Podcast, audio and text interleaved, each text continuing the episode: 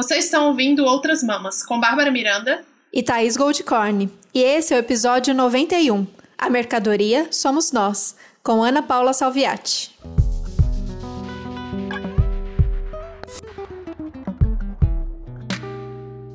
Aê! Uhul, uhul finalmente! Demais!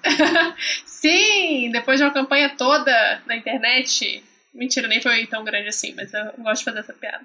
Agradecer a Luma, a Luma deu uma força. Então vocês vão sentir que hoje o tema é especial, a gente vai falar de um tema bem. pode parecer complexo, é, termos que a gente não está acostumada, mas a gente vai falar basicamente de como a gente se organiza nessa sociedade e como a gente é, faz as nossas trocas, como a gente se relaciona com mercadoria, com valor. E tudo isso para falar tem tudo a ver com o trabalho que a gente faz aqui e a gente traz esses debates toda semana para a gente pensar, para a gente se organizar, para a gente pensar como pensar fora dessa forma. Então a gente convida vocês a serem assinantes, apoiadoras desse canal através do Apoia-se. Tem tudo a ver com o episódio que a gente vai fazer hoje e a gente espera que vocês, é, se for possível, entrem lá e colaborem para que esse podcast continue no ar, trazendo essas convidadas maravilhosas como essa mulher que vocês vão conhecer hoje. Sim!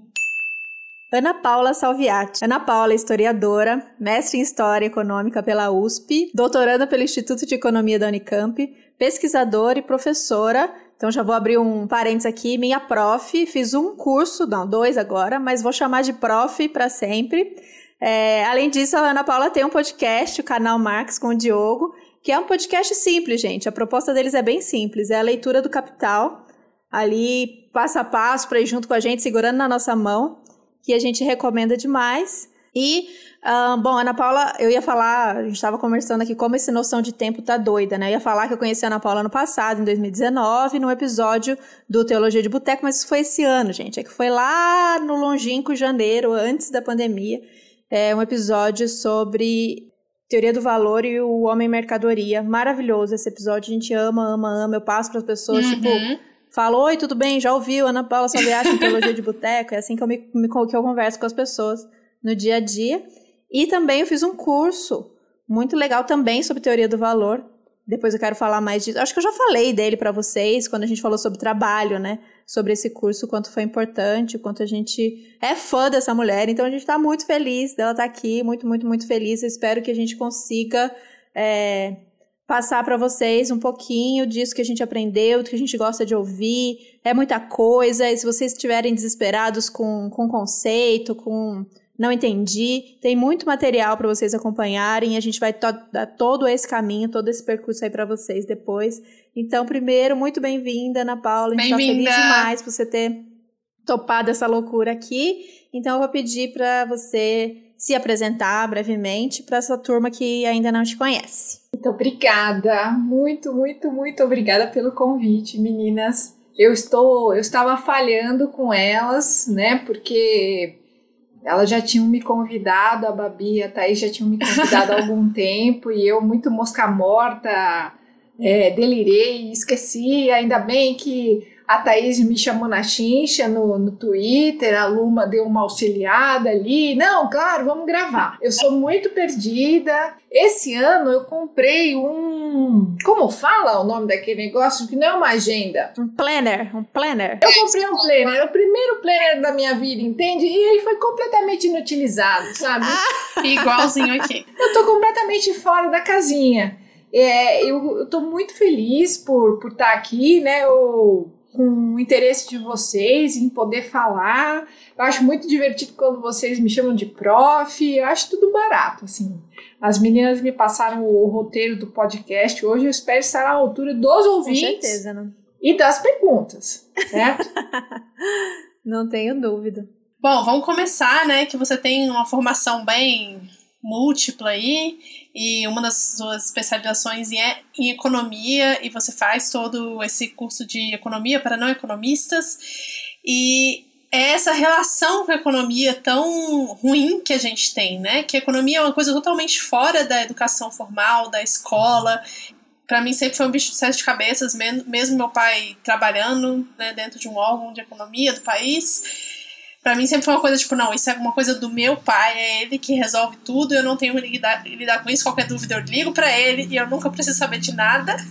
Então sempre esse medo de tentar entender o que é economia, o que a gente faz com isso, por que, que ela é importante. Como que é pra você, tá? Ah, total, não tinha nenhuma noção. Achava que primeiro era coisa é, que a gente via na televisão, essa coisa bolsa de valores, é, juros, não tinha ideia e achava que não se relacionava também com a minha vida. Achava que era coisa de quem tinha que poupar dinheiro e como nunca sobrou dinheiro para poupar, eu achava que não era um assunto para mim também não.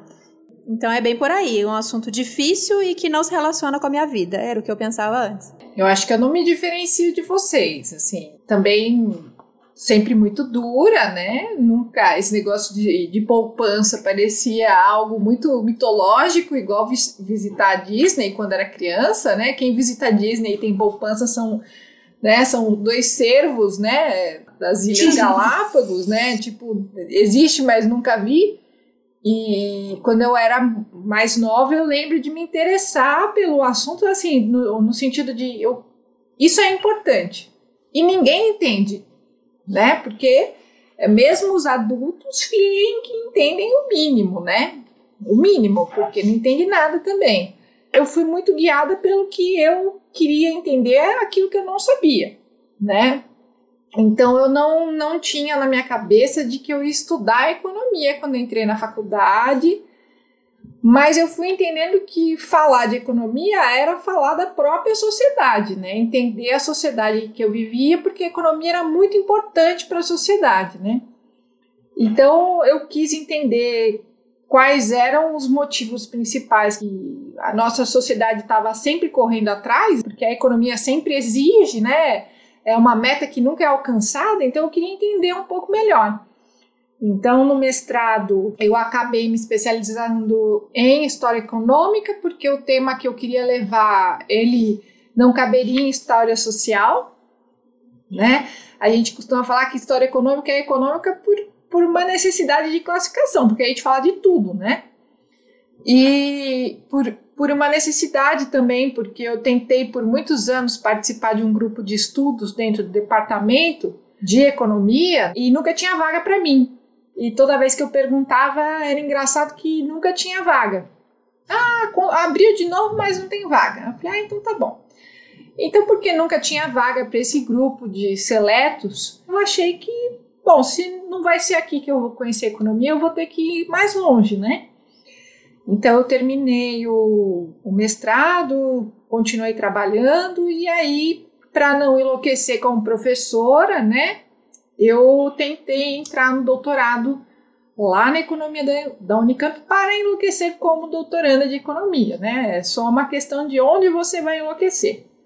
Então eu fui para economia por um, uma coisa assim, não, eu vou entender essa merda assim, com todo o perdão da palavra, assim. E enquanto eu fazia esse processo de ir para o doutorado da economia, eu fazia filosofia. E como eu disse, é uma questão de como enlouquecer. Sempre enlouquecendo tem nada para fazer, né? Não vai fazer filosofia. Então eu fiz até o terceiro ano de filosofia, aí eu abandonei. E hoje o, o doutorado, ao que tudo indica, vai ser defendido no começo de 2021. Aê! Muito bem! Mas e aí, qual que é, da, por que, que, é tão importante a gente aprender economia, ainda mais a gente, né, que se diz socialista, por que, é importante a gente entender como funciona o capitalismo, como funciona a economia, para daí então a gente de alguma forma conseguir superar eu acho que assim, é, sem entrar naquele, naquele economicismo vulgar, né? De que a economia explica tudo, né? Então, é a parte pelo todo, né? A gente vai entender a economia para entender o restante. Não é, não é isso. Que eu entendi estudando economia todos esses anos foi que a nossa sociedade se adaptou às necessidades da economia. Então, a forma econômica da nossa sociedade ela é hipertrofiada, certo? Ela é muito maior. Né? Então, a sociedade se adapta à forma econômica que rege todo o restante dos departamentos sociais. Então, é como se os, os, os contornos, os valores, as disposições, o horizonte de expectativa dos sujeitos na nossa sociedade fosse impresso pelas cores do que a economia que nós trabalhamos dentro da nossa sociedade determina. Sei que eu posso ter falado meio latim, mas a nossa sociedade e a forma como a gente se organiza economicamente, ela não é natural e nem foi a única o tempo todo na história, nem no espaço, né?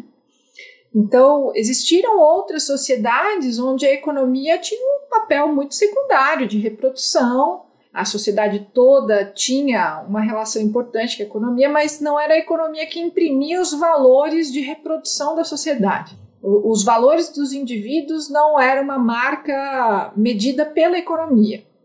Não sei, não sei que eu acho que enquanto a gente for falando isso vai ficando mais claro. Na nossa sociedade, os valores que nós compartilhamos são socialmente formados, é como se fosse uma forminha de bolo, certo? A massa da nossa sociedade se adapta à forma de bolo da economia, certo? Então, a economia dita a gramática dos afetos dos sujeitos, dita o horizonte de expectativas dos sujeitos. Então, a, a, a economia ela é muito maior do que necessariamente a questão do que aparece naquela esquete naquele quadro de 10 minutos do Jornal Nacional.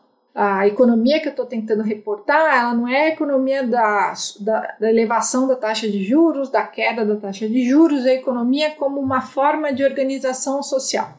Ela imprime as coordenadas dos afetos dos indivíduos. E aí é que o bicho pega. É claro que eu posso estar me esquivando um pouco da, da sua pergunta, mas estudar a economia, ainda mais quando você já parte de um princípio de modificação revolucionário, é entender de alguma forma como a nossa sociedade se limita uhum.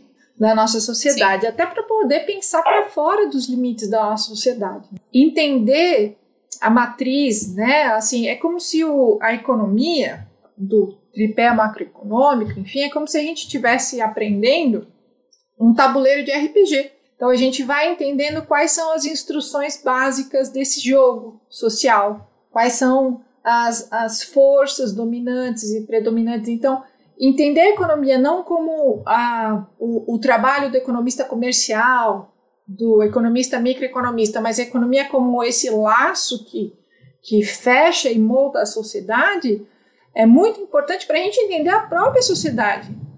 Não, eu não estou tentando reduzir a sociedade da perspectiva econômica, estou tentando colocar a economia dentro dessa sociedade como a redutora das relações sociais. É, ela, eu vou usar uma, um termo esquisito, mas a racionalidade da nossa sociedade, o, o, o logos, né, aquilo que dá sentido para a nossa sociedade e para as relações dos indivíduos, é atravessado por, por valores, por medidas econômicas. E isso está para além do que é estudado no curso de economia.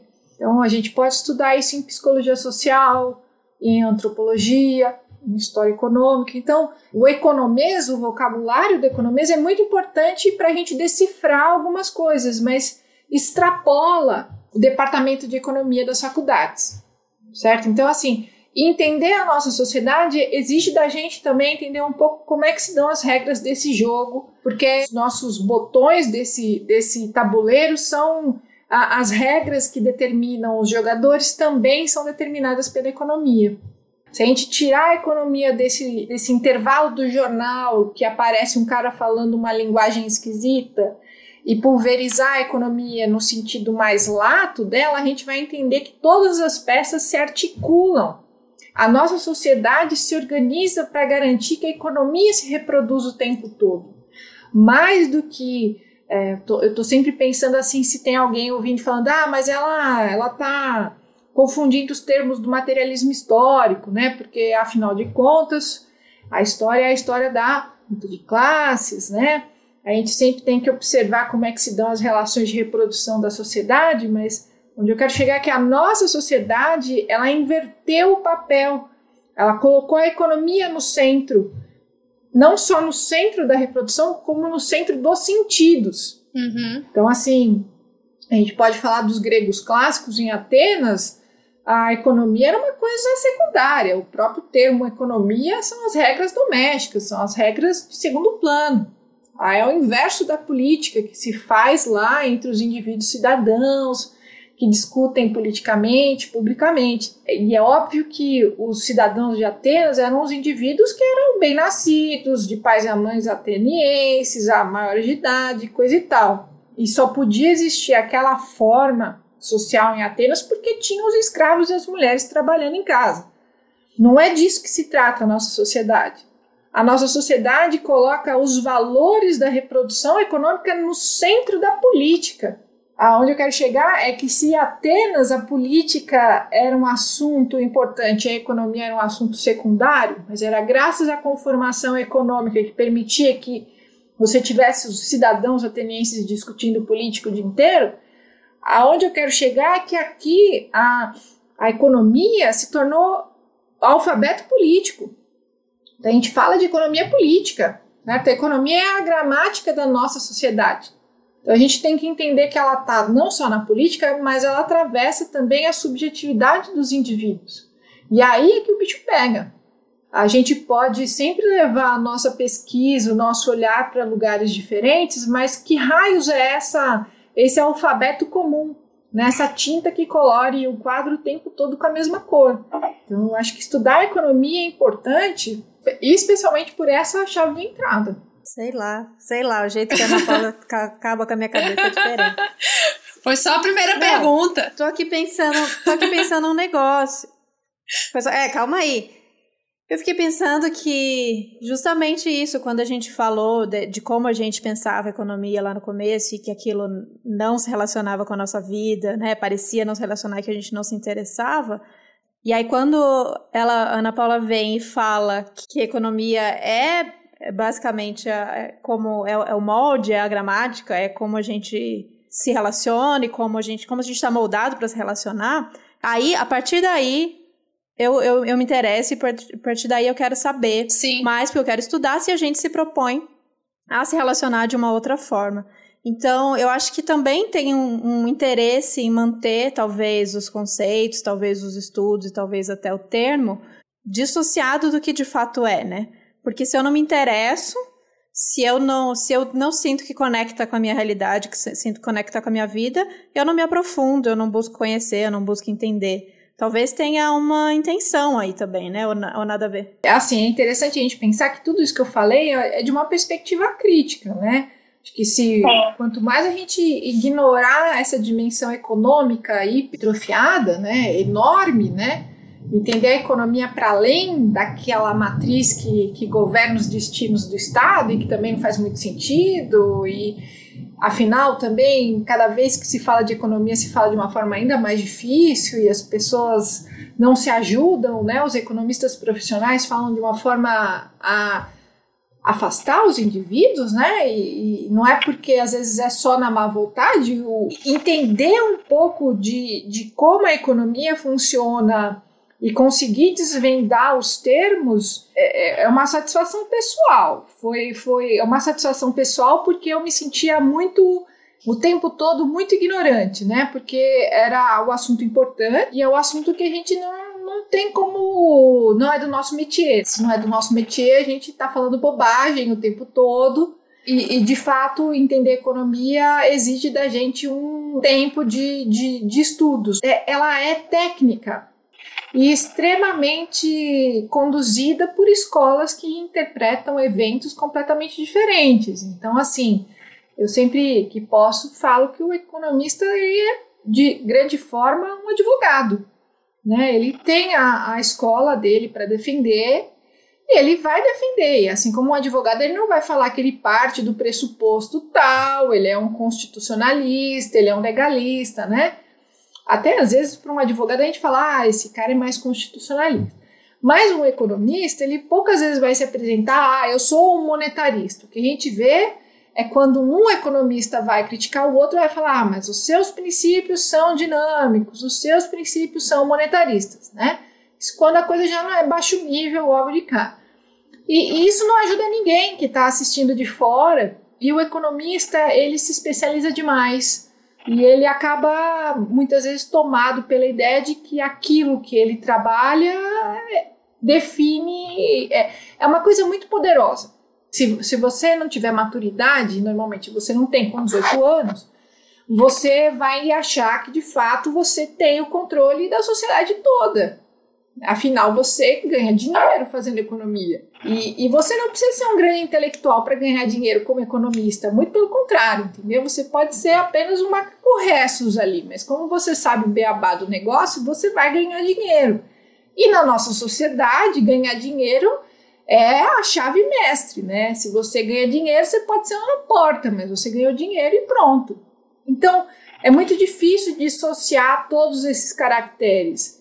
Eu não sei se eu estou fugindo muito do que você me perguntou, Thaís. Eu, eu acho que eu estou fugindo um pouco do que você me perguntou. Não, tudo bem. Eu acho que a gente vai, inclusive, falar sobre isso conforme a gente for desenvolvendo, porque é, se a gente está falando de, de relações, a gente está falando de que você está dizendo que é, falar em economia, falar em economia política, é falar de trabalho, é falar de como a gente se relaciona também, né, em todas as nossas subjetividades, mas principalmente de como a gente se organizou para o trabalho no capitalismo.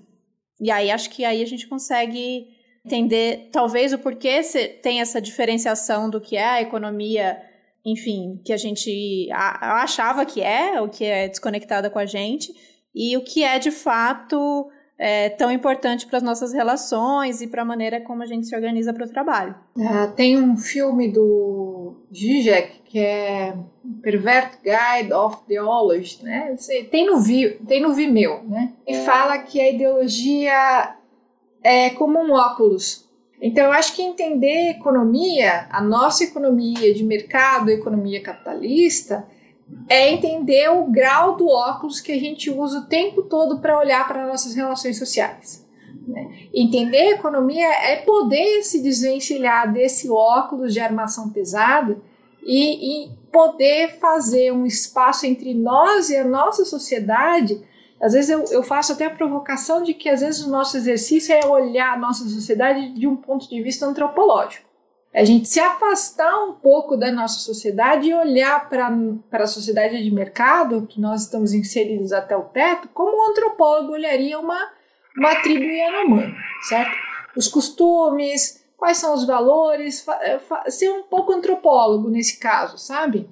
E, e desnaturalizar, né? Eu acho que às vezes o interessante das provocações que eu coloco é que não existe nada natural na nossa sociedade, por mais que isso seja um lugar comum, e, entender o economês, né, é, porque eu estou tentando dilatar, né, o economês do trabalhador, do economista que fala, né, o assunto que eu trabalho na minha tese, que fala explicitamente de um, de um mecanismo de, de redução de liquidez no mercado, e o economês que fala do, dos indivíduos submetidos a, a, a coisas. Tudo é dentro desse grande guarda-chuva. Você não precisa entender completamente como funciona o mecanismo de liquidez do, do Banco Central para falar de gramáticas de afetos. Mas é bom que você não seja completamente inapto a entender. Da parte da esquerda, né, que eu me incomodo sempre no Twitter, sempre falo, ah, a esquerda, né? A esquerda, a esquerda é difícil, né? Porque é muita gente, né? Ninguém tem a carteirinha da esquerda, né? Ninguém tem o clube sócio da esquerda, mas nós não falamos de economia estrito senso, né? Economia como condução, economia como forma de trabalho, economia como crítica do plano real. A gente fica muito num lugar comum porque também é difícil, então ninguém vai entender e a gente diz que vai dar certo e pai bom. Né? Então a gente vai reforçando esse estereótipo de dificuldade mesmo de debater economia, a economia mais dura, né? É, eu acho que você tocou principalmente no ponto que eu fiquei pensando desde o princípio, e principalmente quando eu ouvi o seu episódio com com Barba, né, do Teologia de Boteco, que é essa relação da esquerda, né? Quando a gente está falando da crítica ao capitalismo, segundo Marx, a gente está sempre num plano muito teórico dos conceitos, do que são os conceitos de trabalho, do que são o que é o conceito de capital, o que é o conceito de mercadoria, mas a gente analisa pouco essa economia como ela funciona do jeito que você explicou, né? E a gente vai chegar já já no principal, né, que você fala bastante já no, no episódio do Barba, mas a gente vai jogar um pouco mais para frente. A gente queria que você explicasse os conceitos, esses conceitos básicos, para a gente poder falar da teoria do valor. O que, que é o trabalho, o que, que é o capital, o que, que é mercadoria para o Marx. Quando a gente vai falar de teoria do valor para o Marx, a gente está falando especificamente do que o Marx escreve no Capital. Né? Nós temos acesso a alguns livros de que, que, são textos do Marx escritos para ele mesmo, são os diários da produção dele. Né? Então, nós temos os grundrisses, nós temos ah, as teses sobre a mais-valia, enfim.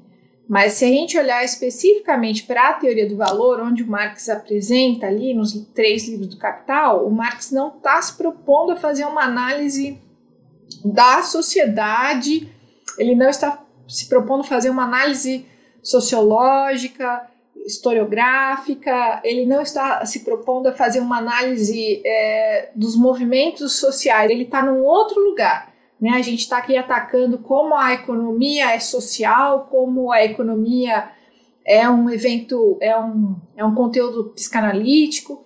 O Marx ele, ele, ele extrai, ele sai desse lugar e vai olhar o movimento que conduz a organização econômica da nossa sociedade de mercado. Ponto. Ele fica 15 anos estudando especificamente os movimentos da economia política, da economia crua, da economia que, que organiza a sociedade capitalista. Dessa análise grande de 15 anos, ele vai escrever a teoria do valor que organiza a sociedade capitalista, o mercado capitalista. Então, o Marx ele vai se propor, nos três livros do Capital, apresentar aquilo que é o, o, o, o fundamento básico do mercado capitalista, que é a necessidade de extrair valor para valorizar valor. Ah, então quer dizer que ele não vai falar sobre. Mas tem um capítulo lá que ele fala dos operários. Sim, ele fala dos operários, ele fala da condição de trabalho dos trabalhadores submetidos à forma mercadoria, mas ele não faz um tratados de, de, de sociologia ele, ele mostra o quanto o trabalhador ele é uma mercadoria dentro da reprodução econômica do capitalismo, né? O quanto o capitalismo ele transforma recursos naturais, trabalhadores em insumos de produção. Então, o, o, o, Marx tenta, ali nos três livros do Capital, mostrar para a gente qual é a lógica, né? Então, eu vou falar assim: qual é o logos, qual é a racionalidade, é, quais são as regras do funcionamento da economia capitalista, qual é o propósito de extrair mais-valia e qual é o propósito da organização do mercado capitalista. Ponto. Né? Então, ele não vai te dizer ali como, como você deve seguir a revolução na Nicarágua, certo? Ele não vai, ele não vai tecer nenhum comentário sobre ah, questões é, de fundos sociais, do, do trabalho feminino, por mais que ele comente. Ele faz comentários, mas para elucidar um ponto de teoria do valor. Então, quando a gente lê o Capital, a gente vai ver como é que o Marx mostra que é, tudo no capitalismo precisa ser reduzido à, à condição de mercadoria. Então, o primeiro parágrafo do Capital começa com o que é mercadoria. E ele justifica: eu vou falar de mercadoria porque é o que mais existe no capitalismo. Ela é a forma universal. E quando. É engraçado que às vezes a gente está lendo juntos, né? Estou lendo com o Diogo ou num grupo de leitura, eu sempre faço a provocação de perguntar qual é a principal mercadoria do capitalismo e as pessoas vão falando, né? Sabonete, é, tábua de passar, carros. E, essas são as mercadorias que são produzidas na indústria, né? Pelo trabalho. Mas a mercadoria principal que é produzida pelo capitalismo, acho que talvez agora fique mais claro o que eu quero dizer com aquilo que eu disse no começo. A principal mercadoria produzida pelo capitalismo somos nós. Somos nós como força de trabalho disponíveis aonde? No mercado de trabalho. Nós somos pagos e remunerados como mercadorias. Então, se a gente entende essa chave, a gente pode fazer dar ré e entender o que eu quis dizer lá no começo. Nós precisamos nos ver como mercadorias para que a gente se adeque ao mercado de trabalho de forma natural. Então, a gente precisa entender naturalizar a relação de trabalho do capitalismo, onde eu recebo uma parte daquilo que eu produzo. Entendo que aquilo é a minha remuneração pelo trabalho produzido e não a remuneração a parte da remuneração daquilo que eu produzi. Então, eu tenho que naturalizar essa relação social, eu tenho que naturalizar a mim mesmo como mercadoria, força de trabalho, eu tenho que me ver como capital humano, eu tenho que me impregnar da ideia de que eu tenho que melhorar a minha própria mercadoria para me adaptar à necessidade do mercado. Então, isso faz sentido com que o Polanyi fala, fala o tempo todo de que é uma sociedade extremamente artificial, que ela exige o tempo todo que o Estado, que as instituições, que a mídia, que o marketing, o réu que o parta fique insistindo nesses indivíduos que vão tendo que se adaptar cada vez mais às necessidades da reprodução, se transformarem cada vez mais em mercadoria. Mas esses são outros autores.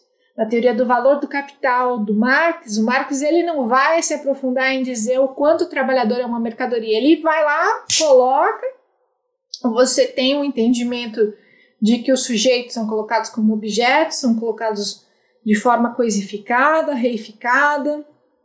Aí, quando você entende o raio daquela cambalhota de alienação, reificação e fetiche, você já deu uma estrelinha e já pode virar, já pode virar purpurina.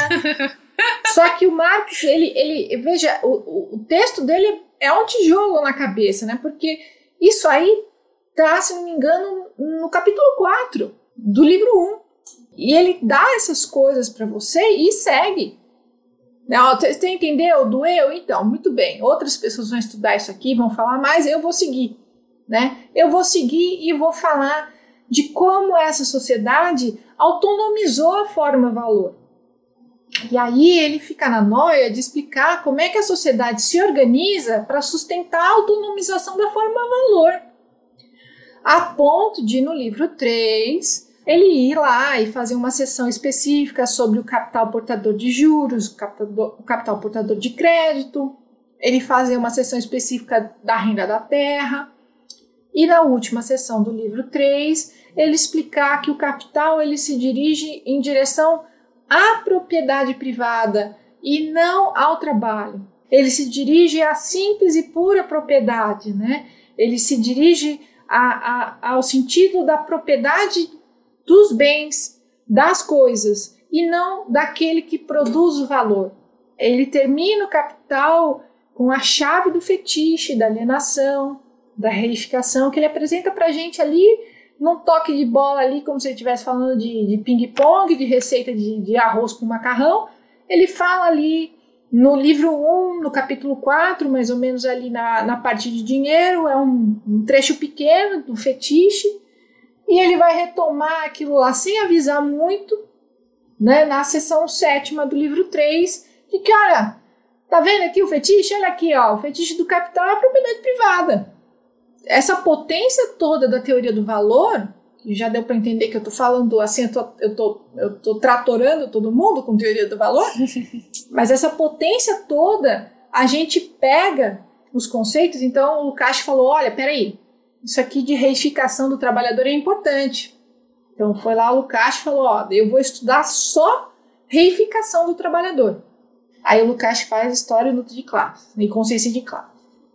Aí vai lá à escola de, de Frankfurt e estuda só essa coisa desse indivíduo reificado. Porque, veja, essa ideia, essa potência de entender os indivíduos como é, a, a necessidade do capitalismo nos produzir como mercadorias é fascinante. Porque a nossa, todas as sociedades compartilham valores, compartilham horizontes, sentidos, afetos. Isso é normal. Mas a nossa sociedade produz alguns artificialmente. Então ela ela se sustenta criando frustração e absorvendo tentativas de, de, de demolição das estruturas sociais, né? Então, ela, eu acho que a, o que há 10 anos atrás falar de veganismo era extremamente incomum, uhum. né? Hoje em dia você pode ter artistas de Hollywood falando de veganismo, e você pode ter marcas falando de veganismo, enfim, ah, onde eu quero chegar é que o capitalismo ele vai se adaptando, ele vai, ele vai pegando as possibilidades de, de crítica social, né, de crítica à sua forma social e falando: não, não, não, não, volta aqui, eu vou transformar em mercadoria.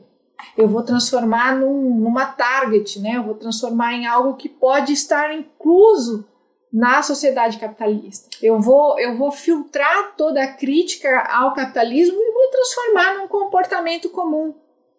Entende? Eu vou esvaziar a crítica desse movimento e transformar numa, numa moda de verão.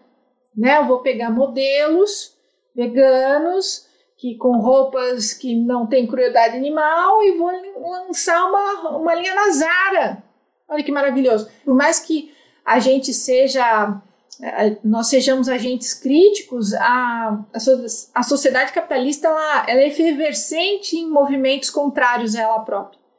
A grande, o grande fascinante do capitalismo é que ele reduz tudo à forma mercado. Então, quem fala bastante isso é o Deleuze e o Guattari, no Mil Platôs, volume 5, se alguém estiver interessado. O Deleuze e o Guattari vão falar que o capitalismo, através do Estado, o Estado, ele fala um palavrão, né? O Estado axiomatiza os fluxos desviantes. Ele quer dizer basicamente que o Estado tudo que é desviante, ele vai lá e, e ele, ele entorta para dentro de novo. Ele entorta para dentro de novo. O que ele não conseguir pulverizar, drenar de capacidade crítica, ele usa a violência. E ponto final. É, eu acho que isso nos dá uma boa medida do quanto entender os limites da nossa economia também são os limites da nossa forma de, de ser mercadoria na nossa sociedade. Nós somos valorizados enquanto potencial de consumo, enquanto potencial de trabalho, certo? Todas as relações de raça e classe estão no meio desse código. É como se fosse uma, uma carapaça. Né? Se, se a gente puder falar de economia como é, é, todo mundo já viu um, um, besouro, né? O besouro, a aranha, quando ela cresce, ela troca aquela uhum. casca, o tal do exoesqueleto, e sai e, né, fica diferente. Então, o capitalismo, ele é essa capacidade de sempre guardar o bichinho lá dentro. Então, se ele crescer, ele vai lá e, e, e, cresce uma nova carapaça dentro dele, sustentando ele de novo. Porque, na verdade, a grande qualidade do capitalismo é produzir mercadorias. E só isso. E através dessas mercadorias valorizar o capital. O objetivo do capitalismo é outro. É só manter a perpetuação do, do próprio capitalismo. Faz, faz sentido? Sim, faz sentido. Ela fala na maior tranquilidade que na, Max vai lá e dá uma tijolada na nossa cabeça e só segue e continua. E ela fez exatamente igual. Ela tijolou nos primeiros segundos na nossa cabeça e ela seguiu plena, como se nada tivesse acontecido. Fez muito sentido. Vocês estão falando, né, que eu me especializei muito em economia, né? Eu, acho que no, no, no Teologia de Boteca eu vou falando para o Barba, né, o quanto naquele momento era difícil voltar para a tese, falar de economia dura, né?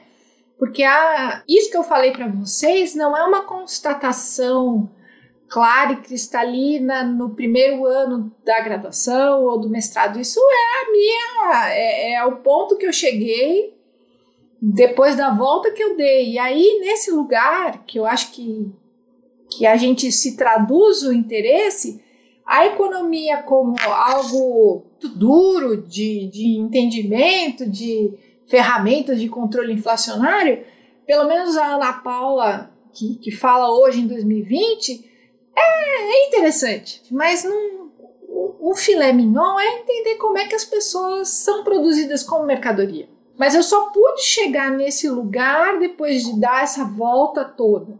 Quanto mais eu estudei economia, mais eu entendi economia, né?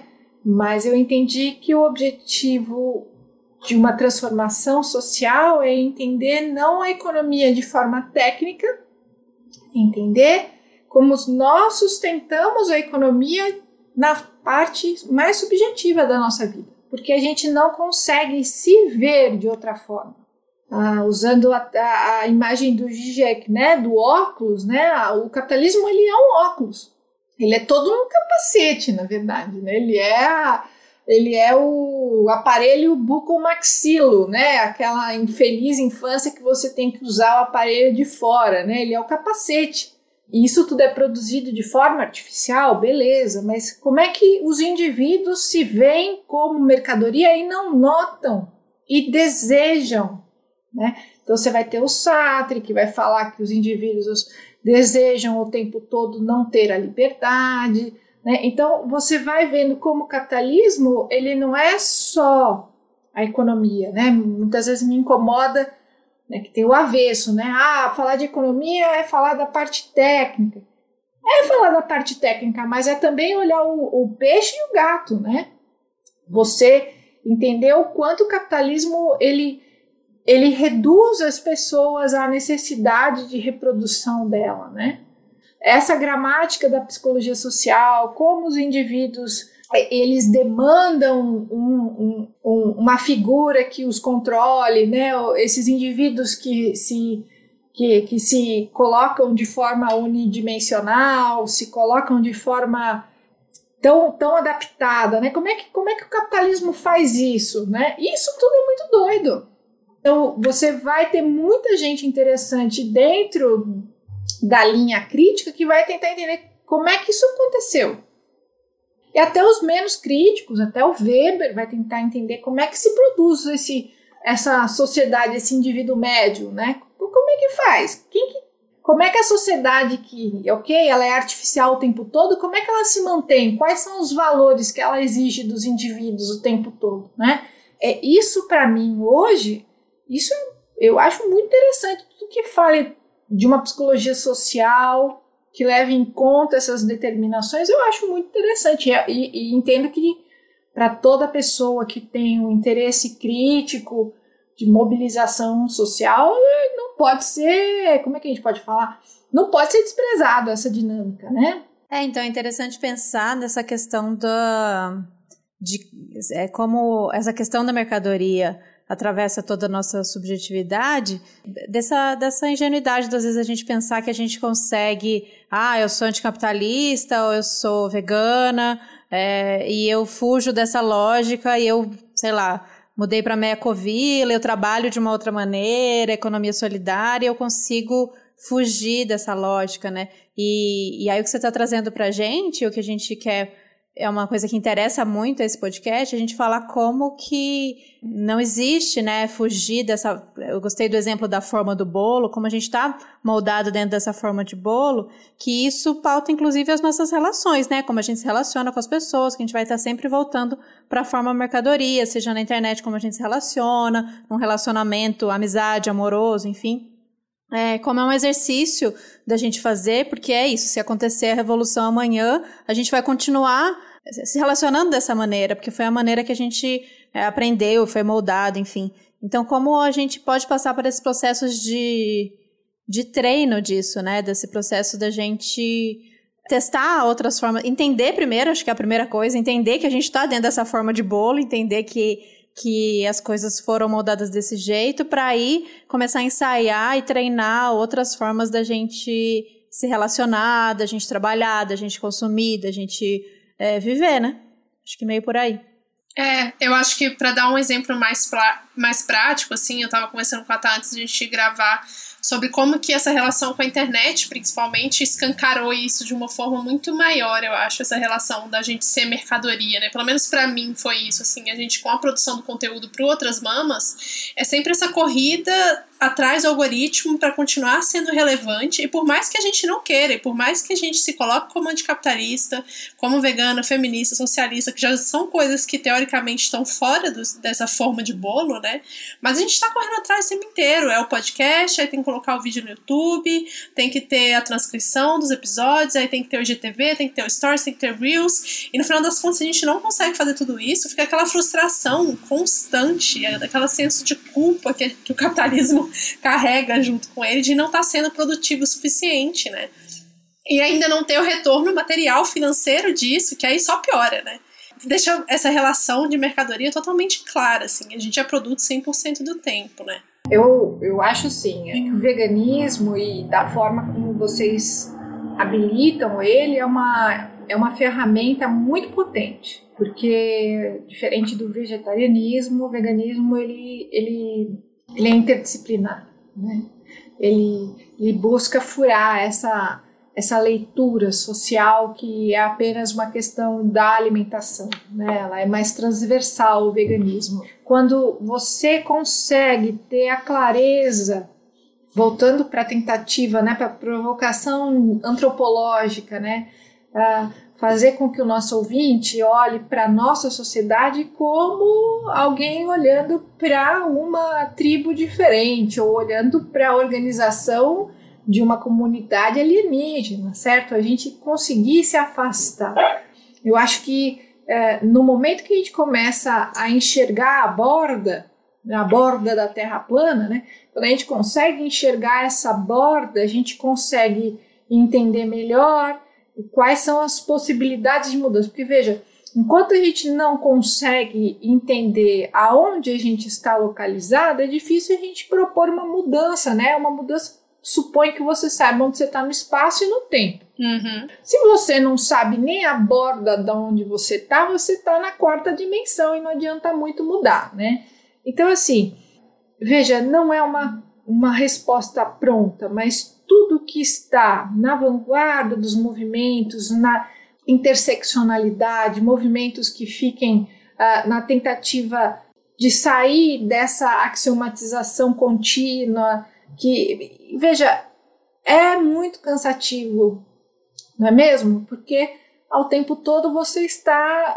É como se fosse um, uma, um chiclete né, que você pisa e não sai do seu pé. Mas veja, eu acho que a sensação da frustração, do cansaço, é ainda a interiorização da, da lógica da produtividade. Então, assim, o ouvinte do Outras Mamas, ele é necessariamente um ouvinte diferente de um, um podcast de alcance generalizado, né? Enquanto a gente estiver dentro do capitalismo, provavelmente vai ser assim, né? Talvez o Outras Mamas se torne um programa de massas numa outra sociedade, mas ele ainda é um programa nichado, né? Por mais que vocês sejam interseccionais. Então, quanto mais vocês buscarem a interseccionalidade, falarem com outros públicos, menos nichado. Mas eu estava comentando ontem que é, é, da própria necessidade da reprodução contínua das mercadorias que gerar frustrações. E se a gente entender que nós somos mercadorias na nossa reprodução social, é plausível que a gente fique sempre frustrado no final do dia, porque a gente nunca vai conseguir é, realizar o trabalho como um todo. Então, assim, é, eu, o, no meu entender, quando você entende por dentro que os seus valores não precisam ser os mesmos valores exigidos socialmente e que existe uma justa medida que você vai sempre adaptando, veja, é, é muito delicado isso. Eu acho interessante falar com vocês porque às vezes eu, eu já estou em outro plano, plano atmosférico, né? Olha, quando eu tinha 12 anos de idade, mais ou menos, eu lembro de estar dentro do carro dos meus pais e passar num outdoor na Juscelino Kubitschek e tinham várias manequins fazendo poses maravilhosas da Mr. Officer. E eu, com 12 anos, eu sabia que as manequins também tinham 12 anos. E, e aquilo me chocou muito porque elas estavam só de calça, jeans e fazendo poses maravilhosas e super sensuais. E na, na, minha cabeça, com 12 anos, eu sabia que aquilo tinha 12 anos, ela estava fazendo cara de mulher e ela tinha corpo de 12 anos. E hoje, com 35, a não ser que aconteça a terceira guerra mundial e eu passe fome o dia inteiro, eu nunca vou ter o corpo de 12 anos. Eu, eu sei que eu dei uma volta, mas onde eu quero chegar é que o padrão de beleza é o padrão de uma mercadoria. É como tal qual a embalagem do Omo, que fica todo mês diferente, o tênis novo da Nike.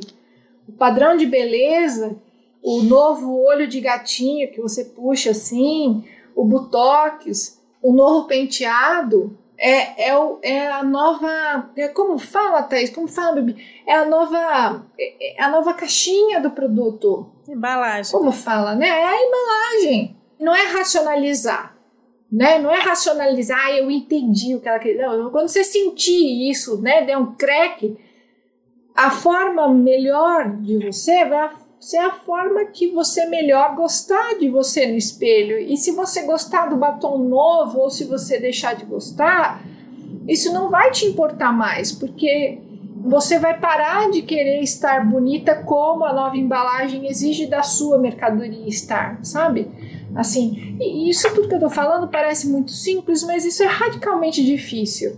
Uhum. Isso é radicalmente difícil. Sim. Então, de alguma forma, é poder se conhecer melhor, poder se desviar desses fios invisíveis, dessas estruturas, também é um processo de autoconhecimento muito profundo. Porque tem as, as exigências sociais, tem as exigências familiares que também eh, traduzem exigências sociais, tem exigências do trabalho, mas principalmente tem as nossas exigências para conosco. E, e, e, o que eu tô falando são anos e anos de trabalho, certo? Assim, não é uma coisa, ai, mas eu não consigo, olha, ela é muito madura. Não, são anos e anos de um processo que você não tem clareza para onde você está migrando. Então, ter noção de que, por mais que a sociedade exija, a família exija, o trabalho exija, a, a, capa do Katsu te exija, o maior problema é quando você se exige e é disso que a gente está falando, dessa exigência de, no fim do dia, essa frustração. Quando a gente entende que a, a, a coisa mais perversa é quando a gente não se satisfaz com aquilo que a gente mesmo gosta de fazer, é que a gente está trabalhando com essa, essa normatividade. E, e, e, que de fato a gente não pode esquecer que a gente vive num mundo onde tudo é pago. Mas se você conseguir pelo menos ter prazer naquilo que você faz e fruir o que você faz, você vai poder fazer eh, da melhor forma que você puder ter. Você vai poder fazer outras coisas também. Né? E que se seu ouvinte não entender que você não é uma blogueirinha, só que uma blogueirinha horizontal ao, ao invés de vertical, talvez esse não seja o seu ouvinte. Então, assim, tem um pouco dessa expectativa maluca da gente sempre estar tá na crista da onda, sempre ser conhecido, sempre ser ouvido, porque é a compressão do tempo, né? A gente precisa fazer sempre mais e mais rápido uhum. e as uhum. coisas não são assim. Então, cada coisa a seu tempo, inclusive o tempo de vocês, né? Novos ouvintes Sim. vão, novos ouvintes passam, enfim, e vocês ficam, né? Enquanto for interessante, vocês ficam. Caiu uma lágrima. essa, essa pergunta é a pergunta de um milhão de dólares, né? E eu fico feliz de não ter resposta, porque eu, eu, eu tava assistindo The Vow lá no HBO, né? Um, é um seriado que conta como se deu, como funcionava uma seita norte-americana que na verdade era um coach e, e é, eu acho que todo mundo ouviu mais ou menos há uns dois anos atrás aquela mocinha do do seriado do, do super-homem lá, do Smallville, né, que foi presa. Uhum. Lembro, lembro. Tinha a amiga do super-homem, era uma loirinha simpática. Sim. Foi presa uhum. por tráfico de mulheres, velho, uma coisa super pesada. Enfim, esse seriado mostra lá o, o, o, figura que é um coach maluco, que não fala nada com nada, mas ele promete que vai te libertar das tuas amarras pessoais para você ser maior, entendeu? E é uma tremenda de uma cilada. O cara, o cara faz lavagem cerebral nas minas, é uma desgraça. Onde eu quero chegar é que conhecer a si mesmo e se desprender das amarras sociais é um processo muito delicado, muito íntimo, e que se você conseguir se ver um centímetro diferente do que você se via ontem, já é um grande movimento. E se você se se junta, se você compartilha de, desse movimento de transformação íntimo com outras pessoas, com um objetivo claro de movimento de mudança social, isso também é muito grande, gente. Eu acho que foi o que eu falei, mas assim, foi o que a Thais colocou. Se amanhã, hipoteticamente, o capitalismo ruísse, o que, que a gente ia fazer? Né? Provavelmente é, a gente ia continuar sendo capitalista, porque o capitalismo só existe porque as pessoas são capitalistas. Ora bolas. Aí a gente entra naquela celeuma da, ah, mas o que, que essa nova sociedade vai fazer? Como é que ela vai se reproduzir? Bom, se ela não, não souber claramente o que, que ela pretende de novo, ela vai reproduzir de forma capitalista exatamente tudo que ela produzia antes. Né? E aí a gente cai naquela merda, aquela esparraela do trabalho ser exatamente como o capitalismo era. Então, assim, o capitalismo ele é um negócio dos indivíduos, é um é objeto social, ele não é um alienígena. Então, nesses termos, assim, fazer uma alfinetada, não é, ele não é exatamente uma superestrutura, ele é uma estrutura interna dos indivíduos, certo? Ele está dentro de nós, são os nossos valores. Então, para que a gente possa mudar o capitalismo, a gente muda e o mundo muda com a gente, né? Eu sei que eu estou meio parafraseando Gabriel Pensador, o grande Gabriel Pensador, olha só. Mas é, se a gente tira os óculos, se a gente se permite ficar sem óculos, a gente vai ver o mundo diferente e a gente vai agir de forma diferente. As nossas escolhas também vão ser diferentes. A forma como a gente vai se comportar com a gente mesmo vai ser diferente. Né? E isso vai orientar os outros valores, e esse é o X da questão. Quais são os valores, quais são os limites, como, o que, que a gente pretende, o que, que a gente não pretende. E ter claro, porque a sociedade vai se organizar através daquilo que vão ser os novos valores da sociedade. Porque imaginar que um, uma revolução é, surja na cabeça de mentes brilhantes, seja institucionalizada e a força vai todo mundo se adaptar, é uma coisa é, é muito idílica até, né? Uma coisa assim, uh, né? Então, na verdade, é só da má vontade das pessoas que a gente não teve uma mudança grande, né? E é, é muito mais uma revolução dos sentidos, né? É, mas a gente tinha que, que ousar pensar assim mesmo. É bem. A gente tem essa, essa, às vezes, essa visão de que é muito individual, que ah, muda dentro da gente, mas acho que é, é além disso, né? Mais radical do que disso, é mudar na gente. É, para a partir daí a gente ir mudando em camadas. Talvez eu enxergue um pouco assim. Eu lembro de uma aula na, na sociologia que a primeira aula o professor perguntava se era possível, se os alunos ali se viam sem computador, né? Se a revolução para eles era um mundo sem computador, sem tecnologia e a molecada do primeiro ano arregaçou o braço. Ah, eu, sim. Ele falou: ah, problema de vocês, não. é. Eu quero o máximo de tecnologia, eu quero o máximo de facilidade, eu quero o mínimo de trabalho. Aí, aí deu um nó na cabeça, assim, certo? A, a ideia não é uma coisa tão primitiva de que a gente volte e tenha o contato com a natureza ancestral e que a gente possa viver dentro de cavernas, emitindo o mínimo de carbono. Não é isso, é a gente conseguir transformar a tecnologia da nossa vida para aquilo que a gente orienta socialmente. Tecnologias que, que emitam menos carbono, não só na minha fazenda, mas socialmente falando. Não é, não é cada um faz a sua parte por um mundo melhor, usa seu sacolinha retornável. Não se trata disso. O capitalismo não produz destruição individualmente, ele produz destruição coletivamente. Né?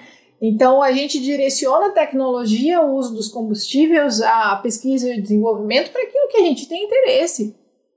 Porque o objetivo da economia não vai ser mais o simples produção de mercadorias e uma porra da valorização do valor vai ser outro, outro objetivo da economia. Então, se a gente tem isso claro, a indústria, a pesquisa, a tecnologia, elas se, elas se desassociam da necessidade da reprodução do valor.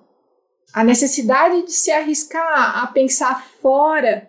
Porque, veja, se a gente continua pensando dentro dos limites sociais, a gente não consegue imaginar uma nova sociedade. Fica distópico, utópico, a gente acha que tudo é uma coisa de gente louca. Eu lembro sempre das aulas do professor Vladimir. Eu quero conhecer a galera maluca. Eu quero conhecer gente que esteja propondo coisa nova, vivência nova, coisa diferente. É porque é desses lugares diferentes que surgem coisas interessantes. Porque a gente precisa se ver como indivíduos menos afetados eu não estou aqui propondo que a gente pare de se ver como mercadoria, porque isso é quase é, é sair do corpo. Mas que a gente se atreva a fazer isso um pouquinho. Um pouquinho, identificar um pouquinho. Talvez eu, eu não sei qual é a idade do público do, do Outras Mamas, mas se a gente tem adolescentes, adolescentes mais maduros, né? É, a gente também tem essa necessidade de sempre estar bonito, tal qual nos é motivado pela indústria, né? Então, é, eu gosto de, de, das premiações, são premiações da indústria do entretenimento, né? Nós somos usuários de redes sociais, tudo, tudo não, não, é, não é sofisticado, não é sutil, é tudo escancarado. Então, se a gente conseguir olhar para a gente, ver o quanto aquilo nos afeta e o quanto pode trazer alguma paz, a gente não ser afetado por isso, a gente pode criar um espaço para pensar uma outra forma social, outros valores sociais. E aí, nesse caso, eu acho que o veganismo é muito importante, porque tem um papel muito importante. Ele tem um papel de, de ser interdisciplinar, de ser in, é, transversal, né? de ser uma coisa comportamental. Né? Vou, vou aproveitar e falar eu não me prego ecossocialista porque eu entendo que ou o socialismo ele é, ele é total, completamente diferente, diverso do que é o capitalismo, ou ele não é, não pode ser chamado socialista. Ou o socialismo ele é ecológico, ou ele é feminista, ou ele, ou ele é completamente diferente, ele é completamente dispare do, dos valores capitalistas, ou ele não é, né? Ou ele se utiliza de uma matriz energética completa, difer completamente diferente, ou ele não é. Ou ele, a proposta, a forma de trabalho é completamente diferente, ou ele não é socialista. Ou ele, ele não habilita outras formas de trabalho, de relações sociais, de afetos, ou ele não é socialista. Então, o, o, o veganismo, né, às vezes a gente discute em casa, se ao menos as pessoas entendessem a necessidade de consumir menos carne e o fetiche que atravessa a carne, e os produtos e os subprodutos, os insumos produzidos da carne, né, a gente já vai ter uma profunda transformação social. E o veganismo tem um papel muito importante em contaminar o discurso com essa ideia. Por mais que você não consiga transformar sua tia em vegana, talvez a sua prima, talvez sua tia consiga imaginar que ela pode ter uma refeição completa e muito muito prazerosa sem carne. E isso tudo vai sendo uma abertura. Isso tudo é um grande processo. É porque, afinal de contas, todo dia todo mundo come. Né? E é uma indústria alimentar. E ela está na base do processo produtivo. Né? Não sei se estou falando muita besteira com vocês, meninas. O que vocês acham? Nenhuma não tá, não, tá perfeito. Perfeita, maravilhosa. É isso mesmo. E esse, esse veganismo que a gente fala aqui, né? E na verdade abriu brecha para nossa última questão, último tema. Eu vou falar aqui, a Thais quer perguntar, mas a tela dela travou. Que é essa. A gente está fazendo curso com você de negacionismo ambiental, né? Foi muito bom, por sinal. E a gente queria só que você desse essa, essa palhinha aí do curso né, para falar sobre essa relação homem-natureza, que aqui no podcast a gente está trazendo tanto, né? Que a gente mercantilizou a natureza de tal forma que a gente não consegue nem se ver mais parte dela. E então, só falar um pouquinho, dar um gostinho aí do curso, é, sobre como esse modo de produção capitalista, né, ele tem essa relação totalmente antiecológica e destruidora, não só do meio ambiente, como a gente vê ele hoje, mas como de nós mesmos, né. É a, é a última pergunta, é, a, é o gostinho, é, é, são as perguntas mais bombásticas, são as últimas. Né? sempre, sempre. O curso de negacionismo ambiental, é o primeiro, é o primeiro curso que eu dou, né? Ele, ele tem o propósito da gente entender o quanto o capitalismo ele necessariamente transforma tudo e a todos em mercadoria, né? Então, assim como os indivíduos, nós somos mercadorias, forças de trabalho, a natureza ela é transformada em commodities, né? Ela é, é transformada em matéria-prima. Então, a, a natureza ela só pode ter valor e, e, e, nessa medida de ter valor, ser ou não preservada enquanto ela for matéria-prima. A gente vai passar nas três aulas do curso numa tentativa de sensibilização, de tentar pôr em xeque o que, que é a nossa estrutura social, isso, mais ou menos isso que a gente fez hoje no nosso podcast aqui, no nosso episódio aqui. Na aula seguinte, a gente vai tentar entender quais são os limites de, mesmo ao transformar a natureza em matéria-prima, em algo a ser valorizado, ou seja, a, a, natureza como mercadoria, quais são os limites de todas as propostas internacionais de, de salvaguardas do meio, meio ambiente, né? Ah, não, mas olha, e se a gente então adaptar a natureza à normatividade capitalista, o, o capitalismo vai conseguir proteger a natureza. E a gente vai ver que não, mesmo o capitalismo transformando a natureza numa mercadoria, ele vai continuar fazendo o que o capitalismo sabe fazer de melhor, que é transformar mercadorias em algo possível de maior lucro no final. Né? O objetivo de transformar mercadorias, a natureza em mercadorias, não é fazer com que a natureza seja preservada, é tirar dessas mercadorias matérias-primas ou meio ambiente preservado o máximo de lucro possível. Na segunda aula, a gente vai tentar entender como isso se deu ao longo das décadas, né? Porque a, a discussão em torno do meio ambiente se dá desde fins da década de 50 e foi se desenvolvendo. Então, a pauta da ONU era muito neomalthusiana, então eram os pobres os responsáveis pela, pela destruição ecológica, tudo muito, muito interessante, muito enviesado, até a gente chegar no protocolo de Kyoto, onde a gente vai assistir como se são desenvolvidas as mercadorias de crédito de carbono, os REDs, enfim. Como é que a lógica da mercadoria serve para preservação e a gente vai ver que é extremamente limitado. Então a gente vai ver que hoje em dia a gente fala mudança climática, né? A gente não fala mais aquecimento global para não criar nenhum problema com a pessoa que acha que está muito frio e já não é aquecimento global, né? A gente vai tentar mostrar o quanto uma pequena mudança na própria formação da cidade é capaz de alterar tanto o clima. Imagina o, clima social durante há séculos né, no globo todo. No fim, no último encontro nosso, a gente vai tentar demonstrar como o meio ambiente, independente se ele for ou não objeto de preservação, ele, ele é economicamente englobado dentro do, do circuito capitalista. Então, eu vou tentar mostrar no Brasil como existe um registro entre instituições financeiras e expansão da fronteira agrícola. Então, eu vou tentar demonstrar onde os setores de, de grilagem, de é, deflorestamento, de, de incêndios, de avanço de é, pastagens, como é que isso está ligado à expansão da valorização da renda da terra. Então, a, nosso objetivo é entender o quanto o capitalismo se utiliza da natureza como plataforma de acesso para novas valorizações. Né? Então, no, no segundo encontro, a gente vê quais são os limites do próprio capitalismo para consertar problemas criados pelo capitalismo. E no encontro seguinte a gente vê como é que o capitalismo ele, ele se funde à natureza como forma de angariar mais recursos para o próprio desenvolvimento capitalista. Não sei se eu falei coisa com coisa. Não sei se. Nunca sei se eu sou clara falando as coisas, viu? Falou, falou, falou. Não, é isso, é tudo ou nada, não tem espaço. A gente não tem mais espaço para tipo, ah, talvez vamos tentar aqui pensar uma solução dentro do sistema, é o que a gente fala aqui sempre, né?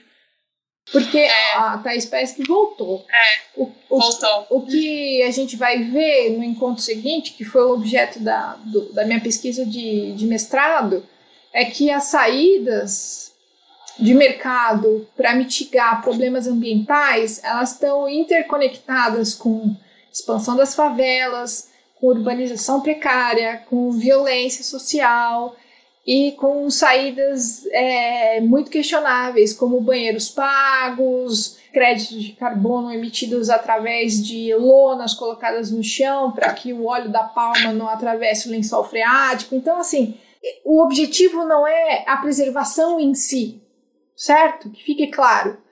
A preservação em si uhum. só vai existir se ela for meio de criar algum sustento econômico. E isso está extremamente claro para todos os players, né, falando bem em termos de relações internacionais, isso está claro para as Nações Unidas, isso está claro para o PNUMA, né? Então a linguagem onde esses, essas instituições falam sobre a natureza é uma linguagem, né? Ela fala de estoques de commodities futuras, né? Então o, o, os termos e as limitações estão aquém da necessidade, por exemplo, de redução da emissão de poluentes. Né? Por mais que você não queira ter trabalho em alterar o capitalismo, ou, enfim, deixar de ser capitalista, o problema é que o capitalismo não está nem aí com o que você acha dele. É uma sociedade que se promove o tempo todo e ela funciona muito bem. Né? Essa é a questão. Uhum. Ela pode estar destruindo o planeta, mas funciona muito bem. O, o objetivo do capitalismo não é outra coisa a não ser a sustentação do próprio capitalismo. E para isso ele está muito bem. Você é que quer que ele pare, né? Você, eu. Nós é que queremos que ele deixe de ser capitalista e seja capitalista meio mussarela, meio calabresa. Isso não é possível, gente. Não, não existe capitalismo suave. né? Não existe mais ou menos lucro. Né? Não existe capitalismo menos lucrativo. Ou existe ou não existe. Sim. Vocês me ouvem agora? Tá, quer falar alguma coisa? É, fiquei de castigo. Sim. Sim. ah, ah eu perdi um pouco, mas tenho certeza que foi maravilhoso. Que foi incrível. Eu só queria que as pessoas pudessem ouvir essa aula com a lozinha, não agora, que ela não tá usando a lozinha, mas quando ela usa a lozinha e faz os modelinhos, aí a coisa vai que vai. Ai, nossa, eu, eu, eu não consigo dar aula sem lousa, gente. Não consigo. É, não consigo. Não tem flip chart, não tem quadro branco. É lousa ou é lousa? Não, sai toda, toda podre, toda colorida, É com prof, giz na prof, cara. prof não, mesmo. não tem como.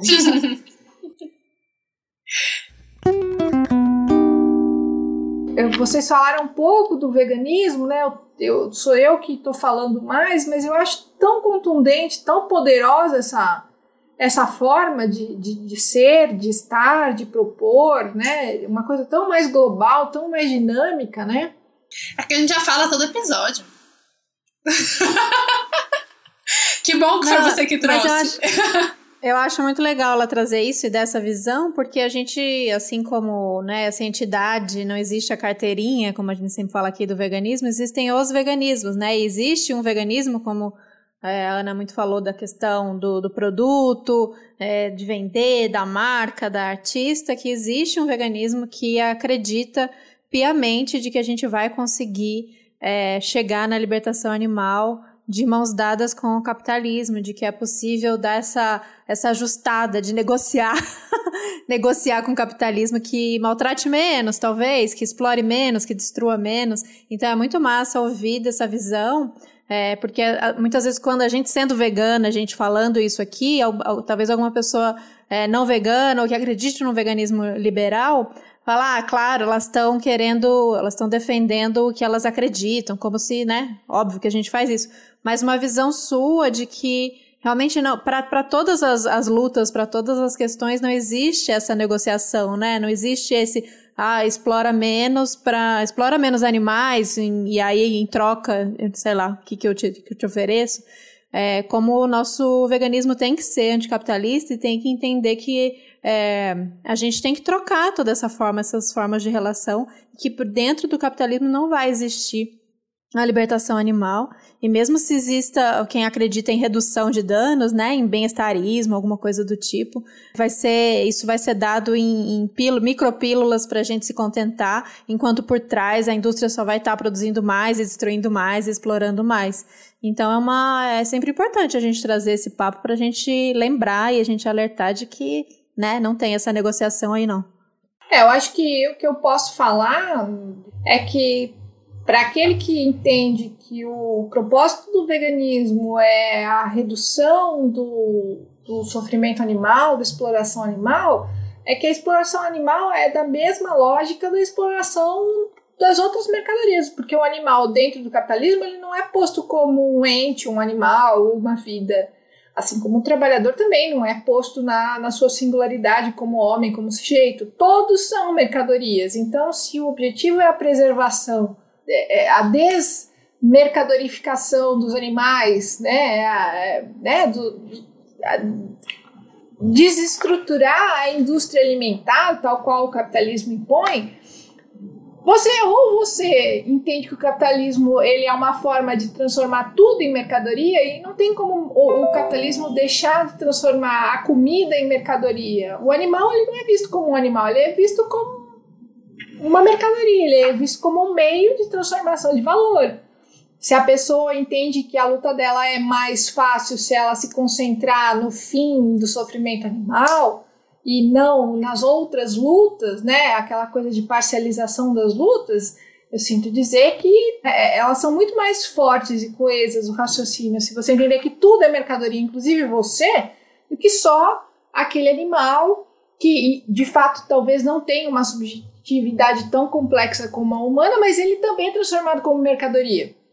Eu, eu não quero dizer sobre o movimento todo, mas existe algo muito para além da forma mercadoria entre nós e entre as coisas que nos cercam. Tanto a natureza, a flora, quanto os biomas, né?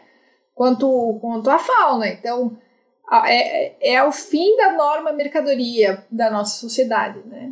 E, e, o fim da norma mercadoria é implementado pelo veganismo, né? O veganismo, ele, ele tem a capacidade de traduzir o fim da forma mercadoria na, naquilo que se, se trata da fauna e da flora. Quando vocês debatem o veganismo para além do veganismo da fauna e da flora, a gente necessariamente olha para si.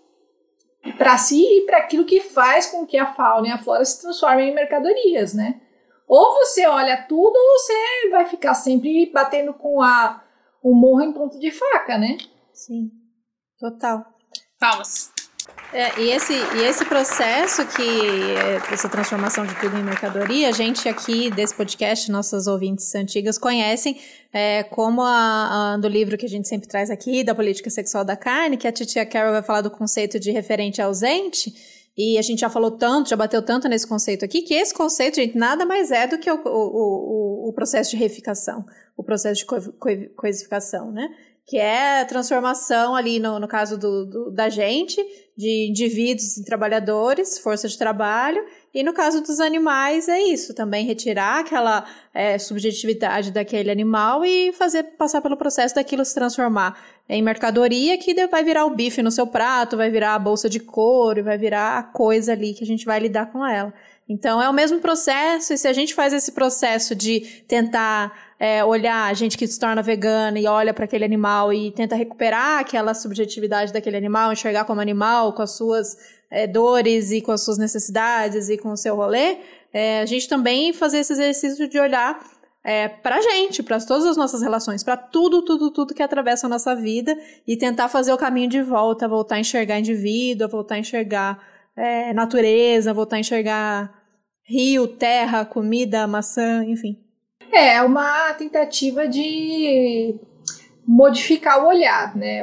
A questão toda é que se quando a gente se transforma em mercadoria, a gente também só pode ver o mundo como mercadoria, que o nosso ouvinte, o ouvinte de vocês entenda isso, para que, que o veganismo não seja uma coisa de nicho e ele se transforme em algo com, compreendido por todos, você precisa fazer com que as pessoas parem de olhar para aquilo que elas consomem como mercadorias. E elas só podem deixar de ver as coisas que as cercam como mercadorias, tanto a si, como as relações humanas, como aquilo que elas põem no prato, quando elas pararem de se ver como mercadorias. Né? Então, é quando eu parar de me ver como uma mercadoria que eu vou poder dar um valor diferente. Né? Porque as pessoas dão a si o mesmo valor que elas dão para as outras coisas. Então, se eu sou uma mercadoria, nada mais plausível do que o outro ser uma mercadoria também. O, o, grande problema de ser uma mercadoria, talvez isso seja bem importante, é que ser mercadoria é ser coisa. E coisa não tem valor. Coisa, coisa, qualquer coisa é substituível, você é substituível. E existem coisas com menos valor ainda. Né? Nós mulheres somos as coisas com pouco valor. Nós mulheres negras somos as coisas com menos valor ainda. E a gente está colocando que os animais são colocados como coisas sem valor algum, né? sem, sem é, vistos como mercadoria qualquer. Então, que, que essa capacidade de mudança, de conseguir atingir o olhar, se estenda, que, que seja compreensível ver que o problema é a forma de observar as coisas como mercadoria. Aquilo que afeta a, a fauna e a flora de forma a transformá-los em mercadoria nos afeta, porque é parte da nossa sociedade transformar tudo em mercadoria. É isso, acho que já, né? Temos Perfeito, um acho que fechou, né? Fechou. maravilhoso. Fechou o ciclo aula aqui. perfeita. É isso, muito obrigada, Ana. Amei mais uma muito vez, obrigada. aprendi mais uma tijolada na cabeça. Eu amo o jeito que ela uhum. me dá uma uhum. tijolada na cabeça. É com carinho, sabe? Tem um carinho nessa tijolada. é, espero que vocês tenham sentido esse tijolinho aí. E acompanhem, acompanhem. Ana, meu objetivo no início desse podcast é que vocês se apaixonassem e que vocês procurassem mais, aprender, fazer os cursos, ouvir, maratonar o canal Marx e, e, acompanhar onde a Ana já falou, você vai seguindo e você vai acompanhando. É no YouTube você vai, é no Twitter você vai, vai seguindo. Que aí vocês vão aprender bastante, vão. Então. Hã? Ah, eu pedi pra Ana falar as redes dela, né? Sim, sim, onde? Eu tô no Twitter, né? É, salve os iates, né, Bárbara? Eu não tenho certeza. Eu tô no Twitter. Deixa é, eu dar uma olhada. É, é, é, é, onde eu Parece estou. Que tá. É, é onde Salve eu estou. os iates. Salve é os iates. e aí eu não posso deixar de falar que a Marocas vai puxar a minha orelha. Eu tenho. A Marocas fez um site belíssimo, é o salviate.com. Belíssimo. Salviate com dois T's e no final. Então, curso, artigo, blog, tá tudo nesse site, gente. Tudo lá né? Dá para você Legal. se inscrever no site, receber as coisas no seu e-mail, aquela coisa pré-histórica. Tá tudo lá. É o salviate.com. Perfeito. Um beijo para Marocas, linda. Então tá bom. Valeu, é gente. isso, obrigada. Muito obrigada, Ana. Foi demais. E até a semana que vem. Sim, até semana que vem para os seus ouvintes. Foi um prazer falar com vocês, meninas. Muito Foi obrigada. Demais.